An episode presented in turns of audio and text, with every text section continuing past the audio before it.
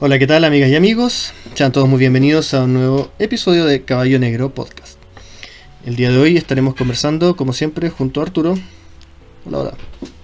Eh, sobre eh, la encrucijada un poco en que nos encontramos como país eh, de cara a, los ciclos que se vienen, a los próximos años, pensando en la carrera presidencial, pero también mirando un poco más en largo, eh, pensando sobre todo en, las posibilidades de crecimiento para el país, que es un indicador que se ha ido estancando o se ha ido desacelerando, más bien dicho, que seguimos creciendo pero a ritmos más lentos, y las soluciones o propuestas que hay desde distintos candidatos presidenciales y de distintas áreas buscando un poco cómo darle solución a esto.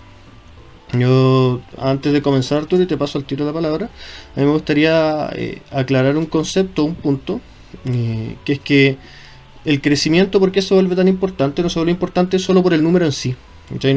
El dato o el número, está bien, refleja algo que, hay de fondo. y no es como la obsesión con el número. Sino que sin crecimiento, lamentablemente, no se puede sostener ninguna agenda social eh, no hay ningún programa eh, que pueda mantenerse en el tiempo. Eh, y si es que acaso se llega a mantener en el tiempo, es súper legítimo como cuestionar la posibilidad de, que este programa llegue a ser efectivo, llegue a solucionar los problemas reales que la gente necesita. todo esto con una visión muy de Estado, independiente de, la forma o del camino de crecimiento que se quiera. ese es como el, como el lema en general, como el título de la canción. O sea, sin crecimiento no hay agenda social. Entonces desde ahí empiezan cierto las distintas propuestas de todos los candidatos, de todos los grupos, eh, y bueno, eh, nosotros conversamos un poquito antes de empezar a grabar y, efectivamente es, como un zapato chino en el que estáis metido porque si ajustas por un lado es como hacer un hoyo para tapar otro, vas ajustando por un lado y se te empieza a caer por el otro lado, entonces eh, es bastante complejo, ¿verdad? El, panorama relacionado con, la, la, proyección y el crecimiento de Chile como un lugar y como un país que permita el crecimiento y de la mano del crecimiento, ¿cierto? Ir rescatando gente de la pobreza, ir aplicando programas sociales que sean efectivos, eh, etcétera, etcétera. Bueno, Jesús, en primer lugar quisiera saludar a las amigas y amigos, darle la bienvenida a este nuevo capítulo y continuando con lo que tú estabas conversando, es bastante complejo el panorama, ya que así, siendo así bien sincero, eh, propuestas realistas no son muchas o sea, el caso bueno, más icónico de la semana y del último tiempo es el caso de Boric y su eterno problema con los números, con las cifras. Lo conversamos, o sea, este, eh, nunca le chunta las cifras, así como. No aprendió a sumar. No aprendió a sumar. O sea, él mismo ya se ríe que es como un meme, pero es, importante, es importante que un presidente maneje esa información. O sea, hay, hay un programa que cual, del cual parece que no se ha leído. Eh, hay también una serie de asesores eh, económicos, en este caso Nicolás Grau, que es su, economista, parece que no le está dando la información adecuadamente o simplemente Boris no la está pescando. Y, el problema es muy grande porque uno puede proponer, claro, eh, el cielo y la tierra, pero de ahí a llevarlo a la realidad es cómo. O sea, Estamos hablando de un Estado chileno que estuvo en deuda cero hasta el último tiempo, o sea, sano, es correcto, un país una tasa de, endeudamiento internacional controlado, pero eh, con el tema lamentablemente de la pandemia hubo un endeudamiento y mm. que no hay un crecimiento, como dices tú, o sea, un crecimiento bastante lento que se ha ralentizado desde el último tiempo y tiene que ver con, lamentablemente, con los focos de, de ¿cómo se llama?, de inversión en Chile y también con un tema de mercado internacional y que grandes empresas, por ejemplo, el caso de Bayer, por ejemplo, empresa alemana que estuvo presente en Chile por más de 30 años, se retiró y ahora se fue, trasladó sus operaciones a, países como México también, España, eh, Brasil, Asia, porque son mercados en los cuales lamentablemente no existe mucha regulación laboral y en vez de, por ejemplo, tener que pagar 100 pesos en Chile, pagan allá un peso y, por, y por 15 horas de trabajo. Claro. va a sonar feo, pero, como caricatura. Sí, es verdad, Chile no es un país barato para nada, prácticamente en ninguno de los aspectos, ni para vivir, ni, para invertir, ni nada. Eh, pero sí, por muchos años tuvo una ventaja competitiva súper importante, que es que te ofrecía mucha estabilidad. Entonces la rentabilidad era más o menos fija o segura, digamos, más o menos dentro de, los riesgos de mercado normales. Eh, era un país que políticamente era estable, que tenía políticas tributarias eh, que hacían o daban condiciones como atractivas para la inversión. Eh, luego las repercusiones de esas políticas monetarias en la vida de las personas y en el día a día pueden estar en cuestión perfectamente, por supuesto. Pero en el fondo, como es esa ventaja competitiva que Chile tenía, la ha ido perdiendo este último tiempo. Y claro, tiene instalado al otro lado monstruos como Brasil, eh, que productivamente hablando, en cuanto como industrialización, por ejemplo, eh, nos llevan años luz. Eh, y esa es una de las apuestas. Por ejemplo, Artés apuesta fuertemente por la industrialización. Eh, un discurso que yo le he escuchado más de alguna vez. Eh, pero claro, yo creo que, en el fondo como ir, resolviendo, ir desamarrando este paquete, ir tratando como de descubrir por dónde puede venir la apuesta. Eh, tenemos distintos casos y distintas propuestas. Eh, mucho foco se le ha dado, sobre todo en aquellos más cercanos al centro, llámese Sichel, Parisi, Proboste, Boric que, son como los que miran más hacia el centro que hacia los extremos. Y yo creo, ah, y Meo también, eh, que, en el fondo como han aportado harto por las pymes, tienen como un discurso con distintos planes, etcétera, pero, pero que apuntan un poco como al desarrollo del, de las pymes. Eh, Cast, que tiene una postura muy dura respecto al gasto fiscal. En el fondo su, su forma de aportar al crecimiento sería como recortar el gasto, eh, lo que económicamente te puede sonar tal vez coherente, tal vez no, pero políticamente sí o sí te genera un tremendo problema. O sea, yo no me lo imagino despidiendo eh, miles de empleados fiscales sin que eso no tenga ninguna repercusión en el país. O sea, insisto, desde el número tal vez te pueda cuadrar o no, te podrá gustar o no, pero en el fondo la matemática es la matemática, pero en la realidad y en la práctica y en la política eso es inviable. O sea, y, y al otro lado, como decíamos también Artés, con esta propuesta de industrialización muy potente, eh, pero Artés también tiene un pensamiento mágico bien, bien elevado respecto a la economía. Eh, la última vez, en el último debate, cuando le hicieron una pregunta, su respuesta fue que él no entiende las matemáticas, que él no entiende la economía como la entienden los periodistas o quien lo estaba como preguntando. Eh, está bien, es válido, pero tampoco explicó nunca en el fondo como cuál es su pensamiento al respecto. O sea, está bien, no comparto esta visión, pero qué visión tengo. sí, es bastante complicado el, el, tema de, de, la economía de los candidatos. O sea, de todos los candidatos, bueno, podríamos hablar que Parisi y Cast serían los que más entienden de economía. Mm.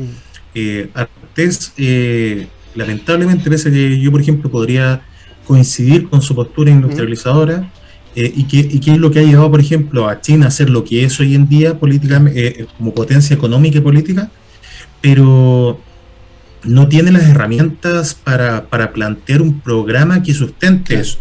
Y que es, o sea, políticamente él sigue el modelo clásico soviético de, del trotskismo hasta cierto punto. O sea, y que es el proceso de, y, podríamos llamar, es el, el, programa de planificación, una economía de planificación centralizada, y que es lo que intentó Cuba, no le resultó, porque para poder llegar a ese punto tienes que tener una mano de obra muy potente, como lo tuvo en su momento la, Unión Soviética, que es un país que pasó de, ser un país agrario, empobrecido, a una potencia industrial, pero porque tenían mano de obra y tenían un, un, potencial muy grande.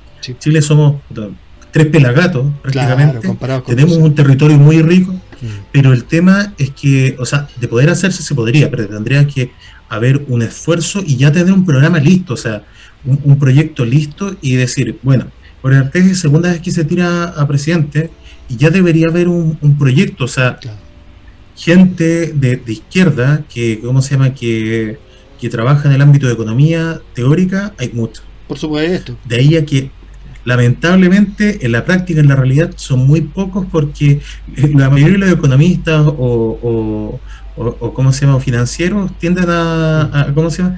a ser partidarios del modelo liberal o neoliberal y, y, ¿cómo se llama? y que hasta cierto punto la idea no es mala por ejemplo ideas como la de Cast que hablábamos también antes de, de, rebajar el impuesto también o sea igual como versus por ejemplo el despedir porque él dijo de despedir ya lo tenía lista la cifra de despedir 30.000 empleados públicos ah, imposible, y imposible, o sea, lo que hablamos, o sea, separa el registro civil, separa todo, deja todo de funcionar. Al otro día están todos los servicios públicos parados.